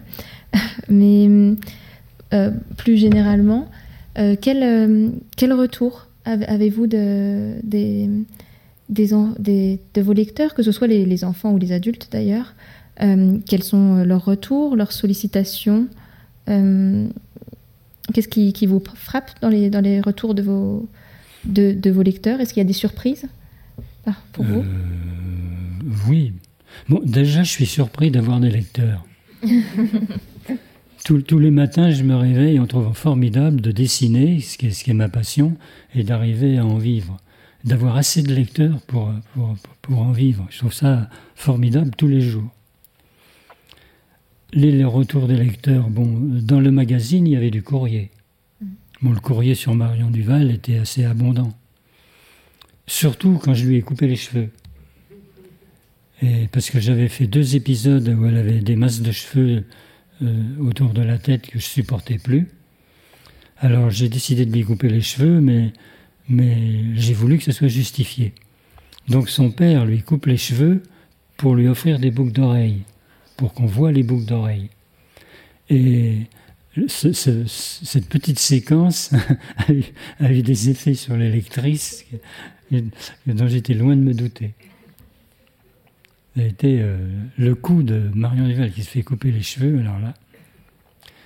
Mais autrement, comme retour de lecteur, ben j'ai, je vois, je vois des lecteurs dans, dans les salons du livre, mais bon, euh, ils sont là pour, pour mes livres parce qu'ils les aiment, donc ils m'aiment. Et puis voilà. C'est, bon, ils sont là pour me dire que j'essaye de. Ah si, si, il y a eu des, il y a eu des problèmes avec nous, notre histoire, mais c'est un documentaire. Mmh. Mais autrement, les, les, les, retours sont que de bons retours, quoi. Et, même, j'ai même eu des, des, correspondances avec des lecteurs. Il y, en, il y, en, a qui, à cause de Marion Duval, sont partis sur l'île d'Ithac pour retrouver les traces d'Ulysse. Et d'ailleurs, il y a une relation, parce que, oui, dans les relations entre les bouquins, il y a le fait que j'ai fait des, mythologies, y compris l'Iliade et l'Odyssée, qui ne sont pas tout à fait mythologiques, mais presque. Et dans Marion Duval, il y a aussi Ulysse, Pénélope et tout ça à travers la chanteuse Elisa Beauchamp. Et, il y a des gens qui sont partis avec leurs enfants euh, sur, euh, en, en, Itaque et qui ont suivi le, essayé de suivre le chemin que j'ai dessiné. Et puis il y a ceux aussi, parce que euh, Marion Duval habite 13 rue, Gustave Doré. Et il y a des tas, j'ai vu des tas de, lecteurs dans des salons qui venaient me dire on est allé rue Gustave Doré. Et en fait, moi j'y suis jamais allé. Et la rue Gustave Doré doit bien être la plus courte rue de Paris parce qu'il n'y a pas de numéro 13. Ça s'arrête au numéro 12. Du, coup, euh, les gens pensent que j'ai fait exprès de prendre la rue Gustave Doré parce qu'il n'y avait pas de numéro 13, en disant que c'était au numéro 13, mais non, c'est un hasard.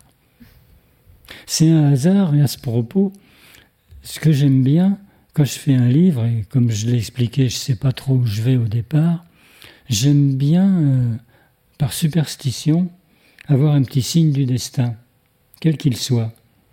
Et par exemple, quand j'ai écrit et commençait à dessiner Rapt à l'opéra, j'allais régulièrement dans un bistrot qui s'appelait l'apéro. Et je me suis aperçu au bout d'un moment qu'apéro, c'était l'anagramme d'opéra. Et donc j'ai trouvé que c'était un très bon signe. Et aussi une, autre fois, dans, un des Marion Duval, que j'ai pas dessiné mais dont j'ai fait le scénario, euh, elle, dans sa classe, ils lisent Angelo du Lac. Et elle trouve, alors ça c'est aussi à cause des lecteurs qui ont écrit au journal, elle trouve que son copain Gaël ressemble à Angelo du Lac. Et il y a des tas de lecteurs qui ont écrit au journal pour dire qu'Angelo du Lac et Gaël se ressemblaient. Alors j'ai fait une histoire avec cette idée. Et pour ça, j'avais besoin qu'ils enquêtent. Euh, dans le, quartier du Temple à Paris, pour que le Seigneur à qui a affaire Angelo du Lac, dans Angelo du Lac, ait un pied-à-terre à, à Paris dans le quartier du Temple, où des de nobles à travers la France avaient un pied-à-terre parce que c'était les conseillers du roi. Ça, c'est mon gendre qui me l'a appris, parce qu'il est historien, et c'est avec lui que j'ai fait, nous, notre histoire et la commune. Donc c'est bien pratique d'avoir un gendre historien, de même que c'est bien pratique d'avoir une femme coloriste. Et donc il m'a dit, mais oui, mais oui, les, nobles avaient des pieds à terre à Paris pour être conseillers du roi, etc., dans le quartier du Temple. Or, le, le noble avec qui Angelo du Lac a affaire, il s'appelle le comte de Forez. Le comte de Forez je prends le métro, je vais à Paris, je prends le métro, je descends, première rue, rue du Forez. J'ai dit, je me suis dit, c'est bon, je suis bien parti.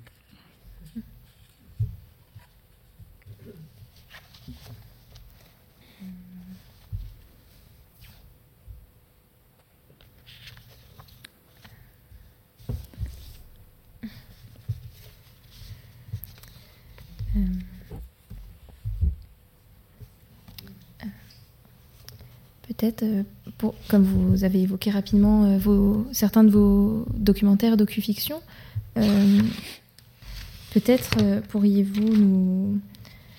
Vous, l'avez dit vous-même, vous avez tendance à regarder en, arrière. Mais quel est, votre rapport, par exemple, pour ces, deux exemples qui, apparaissent à, l'écran avant la télé, Véro en mai, quel est votre rapport à, l'histoire? Donc rappelons qu'avant la télé se passe en, 1953, Véro en mai en, en 68. Quelle était votre, euh, votre posture? Est-ce est euh, des, des, souvenirs euh, ou la volonté de, retranscrire une, une certaine période de, clé de, de notre histoire nationale aussi? Pas du tout, pas du tout. Tant mieux. C'est autre chose. Voilà.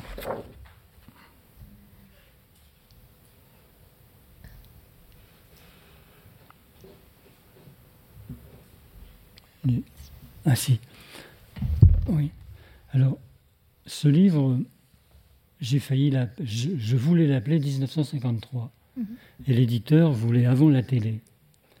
Et il a mis du temps à me, à me convaincre que c'était mieux avant la télé. Et heureusement qu'il y, y, y, est parvenu, parce que bien sûr qu'avant la télé, c'est bien mieux que 1953 comme, comme titre. Mais ça, c'est parce que il y avait à l'école des loisirs, donc le, directeur artistique, c'est Arthur Hubschmidt, mais il y avait aussi, il y avait des Suisses à l'époque. Et il y en avait un autre qui s'appelait euh, euh, Marcus Osterwalder, qui était le responsable des, des documentaires. Et on est devenus amis, et il voulait absolument que je lui fasse un livre. Et moi, je lui disais, je ne fais pas de documentaire, je, fais des fictions. Je ne sais pas qu'est-ce que je peux faire comme documentaire, je ne voyais vraiment pas. Et puis, un jour, il m'a invité souvent au restaurant pour me convaincre. Et puis un jour, il m'a dit, mais raconte ton enfance, ça fera un documentaire sur les années 50. Alors, vu comme ça, euh, ça m'a séduit. Et donc, effectivement, j'ai raconté, c'est très autobiographique, mais je ne l'ai pas fait sous l'angle de l'autobiographie parce que pour les enfants, je ne voulais pas compliquer. Je voulais pas compliquer l'histoire d'un petit garçon dans ces années-là, avec en plus l'aspect autobiographique. Donc, euh, il s'appelle Alain, le petit garçon, mais on peut dire que c'est moi. Et voilà. Et alors, il a bien fait de me, pousser à faire ça, parce que c'est un, des livres qui a eu le plus de succès de tous ceux que j'ai fait. Et qui a même eu un prix, euh, le prix euh, Alphonse Daudet, qui n'est autre que le prix Goncourt des livres pour, euh, pour, la jeunesse, chose qui ne se sait pas. Mais c'est le même jury que celui du Goncourt adulte qui, choisit les livres. J'ai même une lettre de Michel Tournier qui m'annonce que j'ai eu le prix à l'unanimité. Et, voilà. Donc c'est, alors si j'ai une anecdote parce que je raconte la, la vie d'écolier de d'Alain. Je raconte aussi qu'à Noël, il a eu un train mécanique et non pas électrique. Et je raconte aussi que son, instituteur, tous les ans à Noël, dessinait un gigantesque Père Noël au tableau, une vraie, euh, la chapelle Sixtine, comme je dis, hein, parce qu'il faisait ça sur, sur la totalité du tableau. Il fermait les deux battants, et puis quand on était tous silencieux et assis, il ouvrait pour nous faire découvrir son chef-d'œuvre.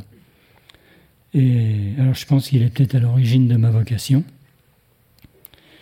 Et, donc j'ai fait avant la télé, j'ai mis des tas de gens que j'avais connus, mais dont j'ai changé les noms. Sauf lui, il s'appelait Monsieur Job, et j'ai continué dans le, dans le livre à l'appeler Monsieur Job. Je ne sais pas pourquoi j'ai pas changé son nom à lui.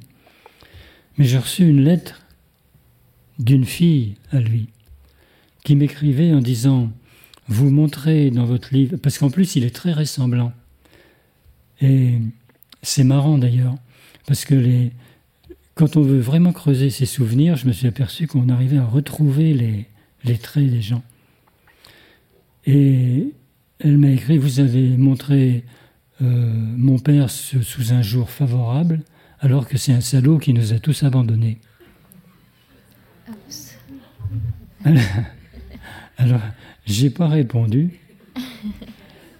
Et elle m'a réécrit en disant euh, Vous avez peut-être cru que je voulais tirer quelque avantage du fait que vous avez représenté mon père et tout ça. Alors, je lui ai toujours pas répondu.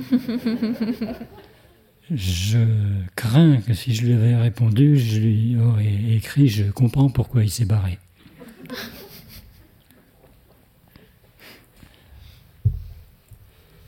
Voilà. Autrement, euh, tout ça, c'est vrai. ah non. Voilà, le, le marchand de glace. Alors, ce livre a eu beaucoup de succès et euh, pourtant, il y a beaucoup de livres nostalgie sur telle ou telle année, surtout sur l'école, etc. Mais il n'y en a pas qui, comme celui-là, sont entièrement de la même main. C'est-à-dire que c'est un, un bloc, c'est un, il y, a une sorte d'intégrité du total. C'est un bloc de souvenirs, mais qui parce que dans les autres livres qui sont du même genre, où on parle d'une époque ancienne, c'est illustré par des dessins, des photos, tandis que là, je crois que ce qui en a fait le succès, c'est ça. C'est le fait que, que tous ces souvenirs soient hum, racontés de la même façon. Exactement de la même façon.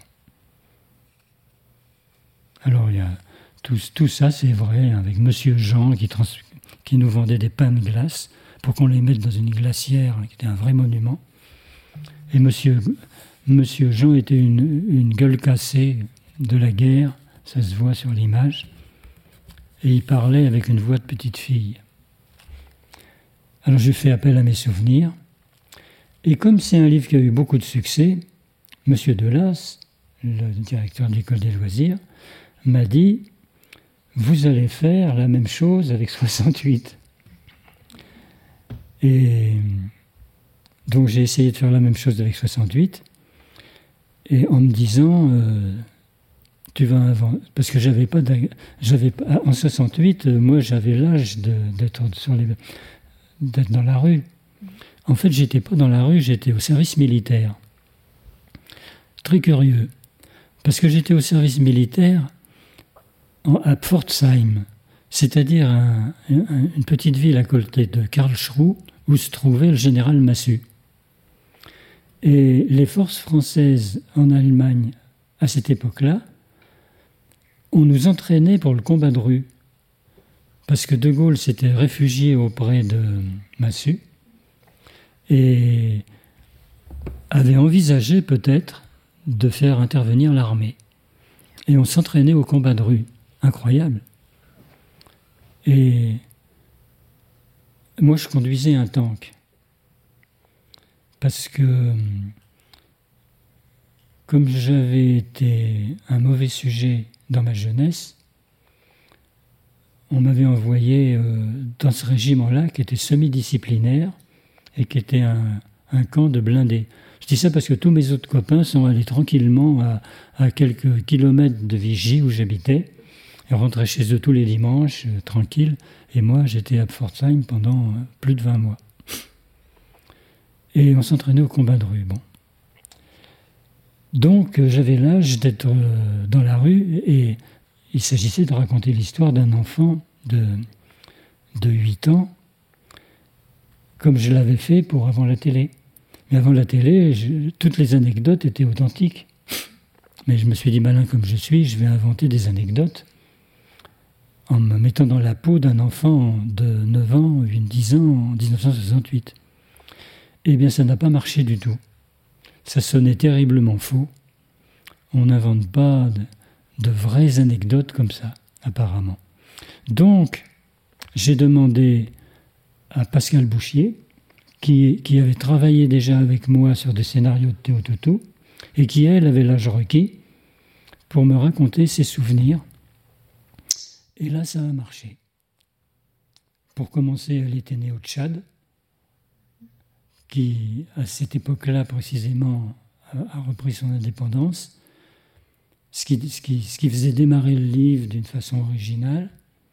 Et puis, euh, tout ce qu'elle m'a raconté, euh, j'aurais pas pu l'inventer. quoi. Et, et, et Véro en mai a eu beaucoup de succès aussi.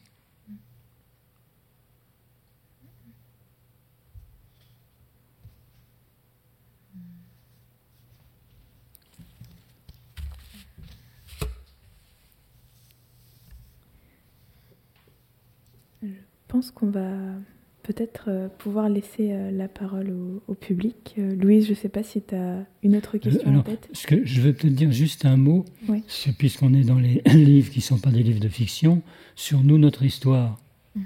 qui est traduit en une quinzaine de langues quand même.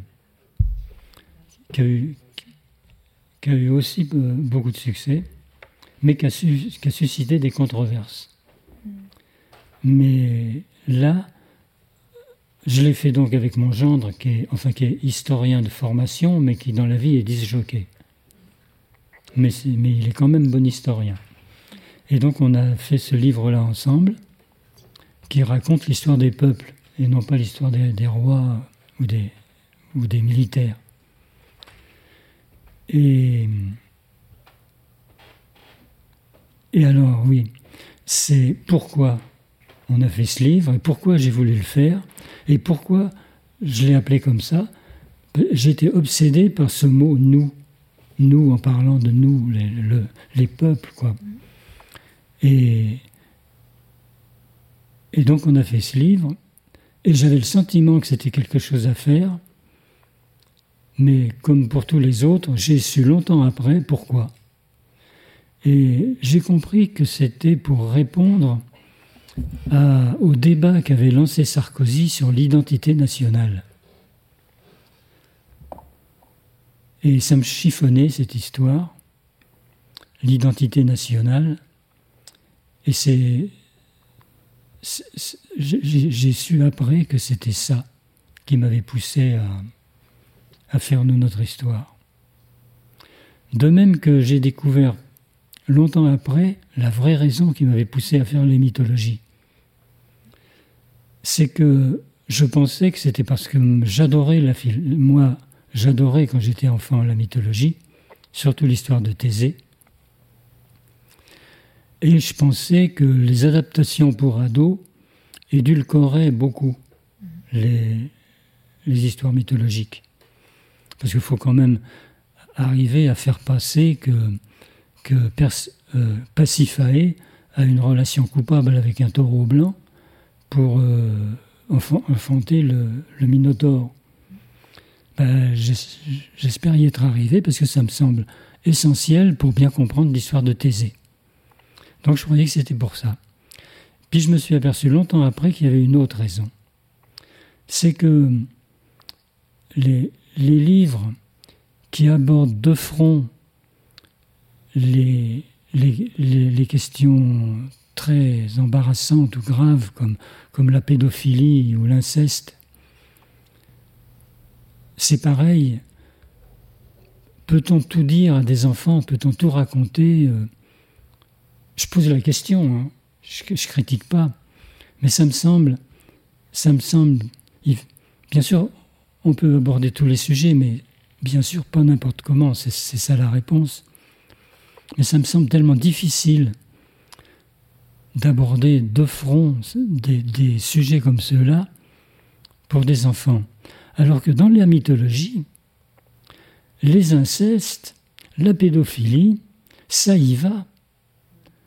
Et, euh, mais ça passe, ça passe dans les histoires euh, au même degré que ça existe dans la vraie vie. C'est-à-dire qu'on dit, on dit que que a des enfants avec sa mère, mais c'est quelque chose d'extrêmement troublant, mais qui passe en, presque en filigrane au milieu de toute une histoire qui captive. Donc je pense que, que, que là, c'est à sa place qu'on en parle et que c'est dit de la bonne manière. Et je pense que c'est, je pense que c'est une des raisons pour lesquelles j'ai, j'ai fait les mythologies où on tue son père, tout ça. Bon, c'est aussi, bien sûr, parce que je pense qu'il y a une dimension psychanalytique de, la mythologie, puisque les psychanalystes emploient les termes mythologiques pour euh, désigner des, des, symptômes, comme, la, comme Oedipe, complexe d'Oedipe, etc. Complexe d'Oedipe qui, si on, quand on regarde de très près, euh, on s'aperçoit que c'est d'abord une victime, Oedipe. Enfin bon, je ne vais pas raconter toute l'histoire. Mais, euh, voilà, tout ça, tout ça c'est ça qui m'a intéressé pour faire la mythologie. Mais comme je l'ai déjà dit, c'est, je, l'ai, je l'ai découvert après. Je savais seulement que ça me semblait bien d'avoir fait ça. Voilà. Parce que je suis un instinctif, je ne suis pas un cérébral.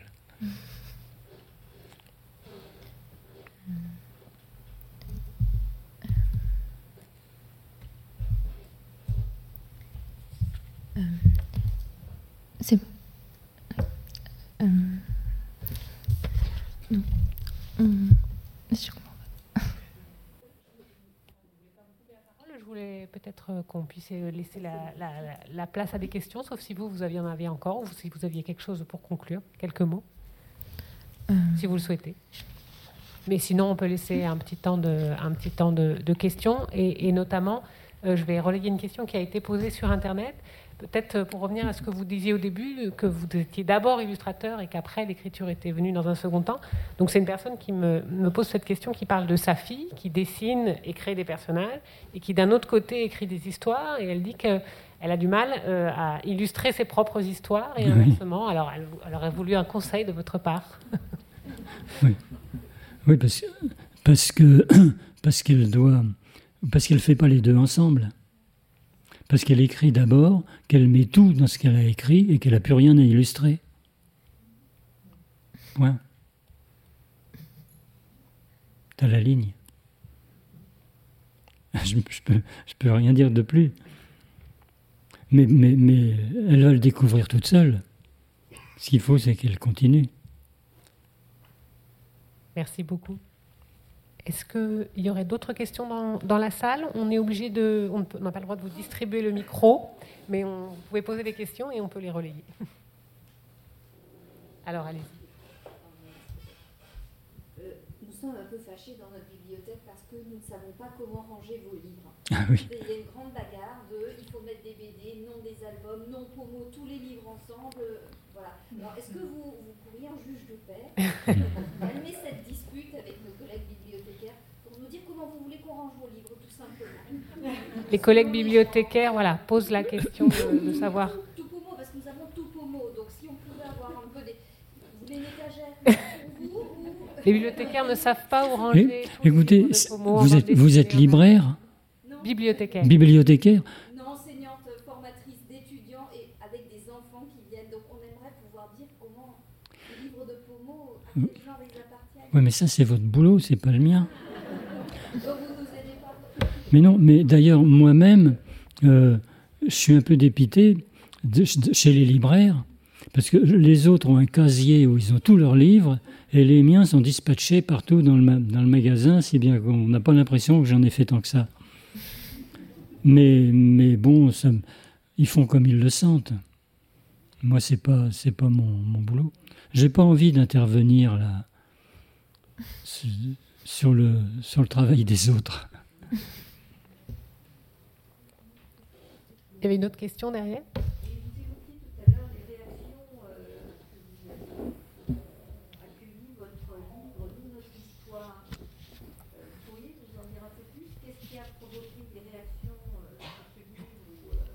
Vous avez parlé de réactions à propos de nous, notre histoire. Oui, oui, oui. J'ai un petit peu plus. J'ai compris. Euh, alors, il y a, alors, il y a eu des, énormément de polémiques en Allemagne. Bizarrement. Enfin, peut-être pas bizarrement. J'ose pas avancer de théorie. Et, il y a eu aussi, surtout, le fait qu'on était. Le livre est sorti en pleine histoire de Charlie Hebdo, de caricature de Mahomet. Et nous, avant, pendant qu'on faisait le livre, à la fin du livre, il y a une galerie de portraits. Et tous les personnages, un panel de personnages du monde entier, parce qu'on s'est aperçu que les grands hommes des uns n'étaient pas les grands hommes des autres, donc on a voulu faire ça. Et surtout parce que l'éditeur a, voulu quand même qu'il y ait des personnages célèbres. Parce que nous, on ne voulait pas. On voulait que ce soit les peuples, et c'est tout. Mais il a dit à la fin, on va faire un glossaire avec pas mal de... D'accord.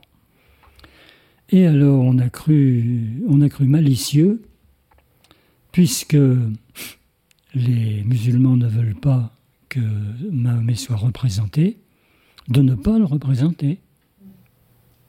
On a représenté tous les autres et il n'était pas Et d'ailleurs, je me trompe, le livre est sorti avant, avant l'affaire de, Charlie Hebdo. Et les, premiers, les premières réactions qu'on a eues étaient justement des, des réactions amusées. Comme si on. Bon, on avait, c'était une façon de dire Ah, vous voulez pas qu'on le représente? Eh bien, on ne le représentera pas. Et puis, on trouvait ça très bien. Et d'ailleurs, d'ailleurs euh, on expliquait que, que c'était que si Mahomet ne voulait pas être représenté, c'était pour lutter contre les, les, les comment on appelle les icônes, le contraire d'iconoclaste. Enfin, le culte de, l'idolâtre, les idolâtres. Voilà. C'était pour lutter contre les idolâtres, ce qui était plutôt bien. Et, donc, et puis alors, il y a eu l'affaire Charlie Hebdo, et là, on s'est mis à recevoir des lettres d'insultes parce qu'on n'avait pas représenté Mahomet. Comme quoi, les circonstances extérieures au livre peuvent influer sur la façon dont il est reçu par les, par les lecteurs. Et on a dû se fendre de lettres pour expliquer, pour euh, polémiquer là-dessus. Voilà. Merci beaucoup. Je, je relais une autre question qui arrive sur Internet. Comment, dans votre travail de préparation, dans vos brouillons, construisez-vous la double narration incroyablement bien organisée dans vos albums Celle prise en charge par l'écrit, mais aussi celle que portent les images. comment j'utilise la double narration? Ben, mais tout, tout, ah, Écoutez, tout est possible. Moi, j'ai toujours utilisé tout ce que je pouvais, ça dépendait complètement de l'histoire que je raconte. Alors, dans le cas de l'île du Monstril, il y a, y a ces deux ragondins. Alors, euh, là, la construction, c'est que c'est tout bête, il y a une moitié de page supérieure qui est consacrée au ragondin, et une moitié de page inférieure, à peu près dans la totalité du livre, qui est consacrée au petit, garçon et à la petite fille. Dans d'autres, par exemple, euh, il y a souvent une histoire dans l'histoire, oui. Et par exemple, dans Angelot du Lac, euh, il y a son grand frère, entre guillemets, parce que c'est son grand frère qui l'a recueilli comme ça, c'est des orphelins, lui raconte l'histoire de Tristan et Iseut en deux coups de en, vitesse. Et eh ben toute l'histoire de, Tristan et Iseut est dans une grande bulle qui, est dite par, euh, par le personnage. Il y a plein de, plein de solutions. intégrer soudain une partie de, en bande dessinée dans une construction plus classique, etc. Tout, est possible. Alors là, par exemple, je suis en train de le faire, justement, dans le nouveau Marion Duval que je fais. Il y a un type qui, raconte longuement euh, un événement. Eh bien, je l'ai fait au début avec une, une bulle, enfin, une queue de bulle qui commence, et puis tout ce qu'il raconte est intégré dans la bande dessinée mais alors là, comme dans un album, avec des grandes images et des parties écrites en dessous. Mais c'est lui qui l'a dit, quoi. Mais ça se présente comme, euh, comme une narration classique d'un seul coup, en plein milieu de la BD. Mais je m'interdis rien du tout. Dans les, dans les mythologies, surtout dans l'Iliade, je me suis beaucoup inspiré des mangas. Parce que les mangas, euh, ont, un, système, comment dire, ils, représentent des actions simultanées en mettant des cases sur un, dessin dessiné en dessous, qu'on devine. Et qu'on devine et puis qui déborde quelque part pour qu'on le voit mieux. Je trouve ça génial. Au lieu de mettre au même instant et de faire une autre image, on, décrit l'action simultanée d'une seule. Il n'est pas là, ne, euh, euh, euh, trois? Ah bon. Et voilà, il y, a, y, a y, a, des images sous les images pour, pour par exemple, ce que font les dieux pendant qu'ils se bagarrent en dessous, ça peut être comme ça des images un peu superposées. Ce qu'il faut, c'est que ça reste lisible. Et puis dans l'Iliade, surtout, il fallait, en, une soixantaine de pages, raconter l'Iliade. Euh, ça a été dur. Rien que le bouclier d'Achille fait 60 pages dans, l'Iliade. Moi, c'est un dessin. Mais j'ai essayé de tout représenter sur le bouclier.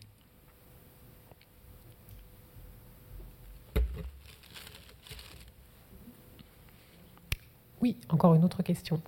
Oui, en fait, moi, je vais juste rebondir sur ce que vous avez dit de la ligne claire. Ah oui, on vous la positionne fois. Ben, on vous a Non, non, on ne me pose pas la question. On me dit que je fais partie de, de, de la ligne claire. Or, c'est faux. Par exemple, il y a des hachures dans mes dessins. Par exemple, celui qui est qu'on voit à l'écran je le distingue mal d'ici. C'est l'île du Monstril, oui. Bon, on voit que c'est crayonné. Il y a des valeurs euh, crayonnées dessus. Euh, euh, tout, tout John Chatterton est crayonné au crayon. Et ça, c'est parce que, comme vous l'aviez, comme vous l'avez dit à un moment à cause du cinéma, parce que je voulais que, ce soit des contes, mais je voulais aussi que ça ressemble au film noir. Et d'ailleurs, euh, euh, j'avais d'abord fait les images à la suite sans séparation, comme un film qui se déroule, mais on ne comprenait rien. Alors j'ai collé une petite séparation entre les images, mais surtout, j'ai fait des ombres profondes pour rappeler l'ambiance de, des films noirs, des, quand on, quand on mettait un projecteur sur Lorraine Bacall avec ses, le chapeau qui lui faisait dans l'ombre, jusque-là, elle bouge à peine la tête, et là les yeux, paf euh, Et, d'ailleurs, dans, dans, dans John Chatterton, les ombres ne sont pas forcément logiques. C'est-à-dire que j'ai imaginé, par exemple, qu'il y avait un projecteur à droite, un projecteur à gauche, si bien que les personnages qui sont le plus près de celui de, droite ont l'ombre qui part euh, vers la droite et inversement, comme au cinéma, c'est-à-dire des, des, projecteurs qui, font des ombres contrariées. Ça ne se voit pas, bien sûr, mais ça donne de l'ambiance au livre.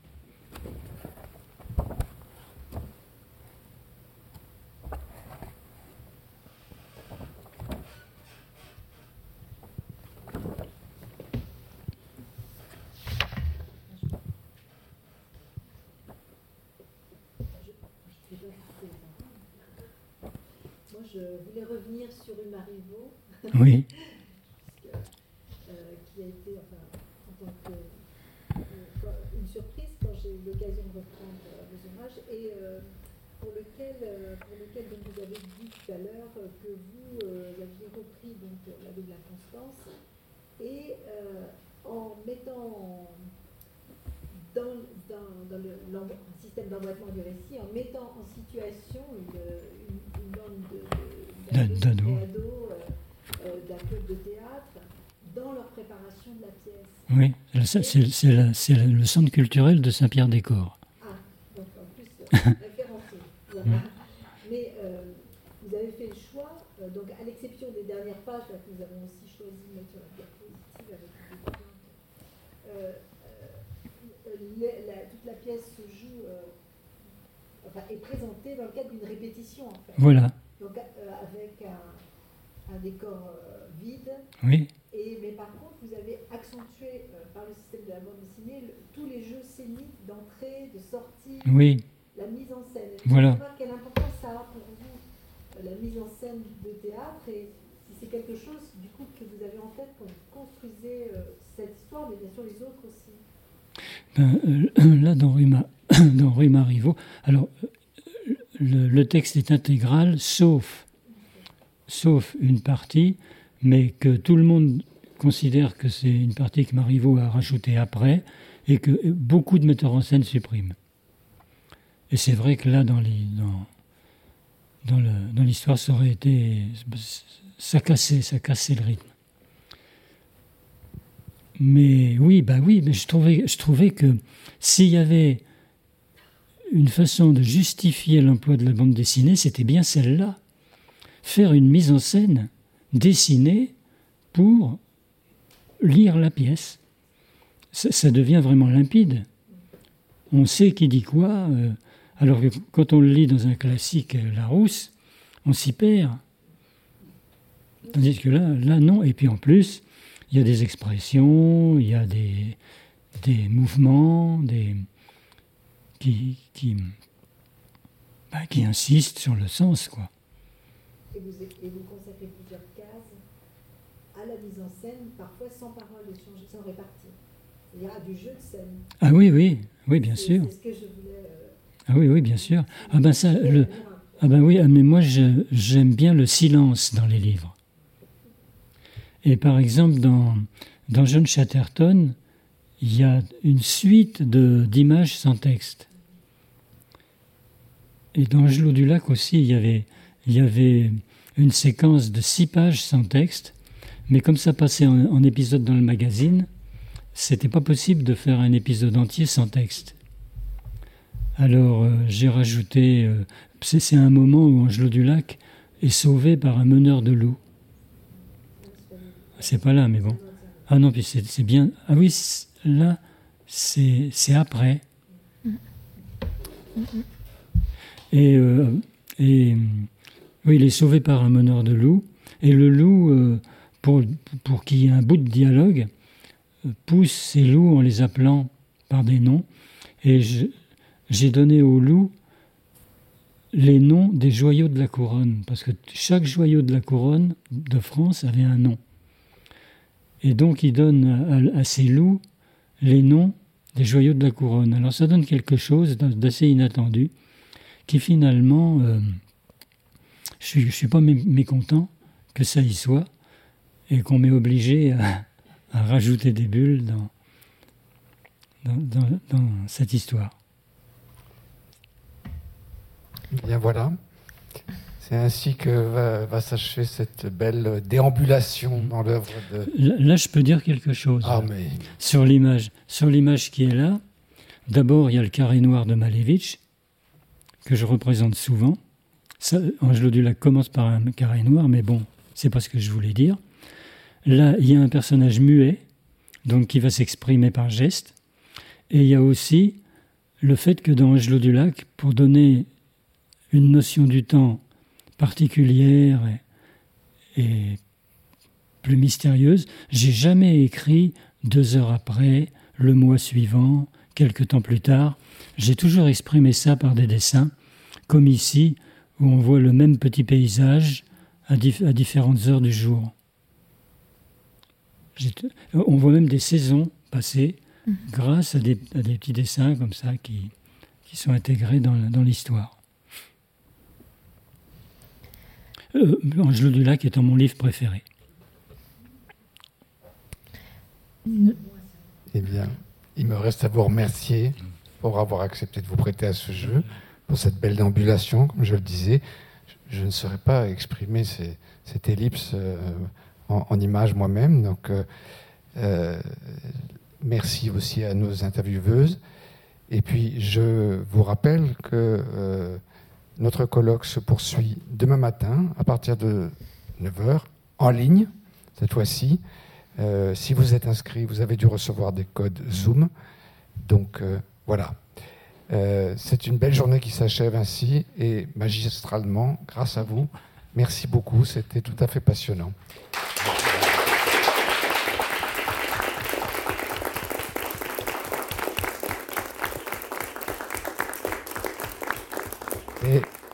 Et, quand même, je ne voudrais pas euh, terminer cette première euh, journée sans remercier infiniment l'équipe technique de la BNF, parce que vous faites un travail remarquable, formidable, et ça marche toujours parfaitement. Voilà. Vous venez d'écouter un podcast de la Bibliothèque nationale de France. Retrouvez les conférences, rencontres et créations de la BNF sur toutes les plateformes de podcast ainsi que sur le site bnf.fr.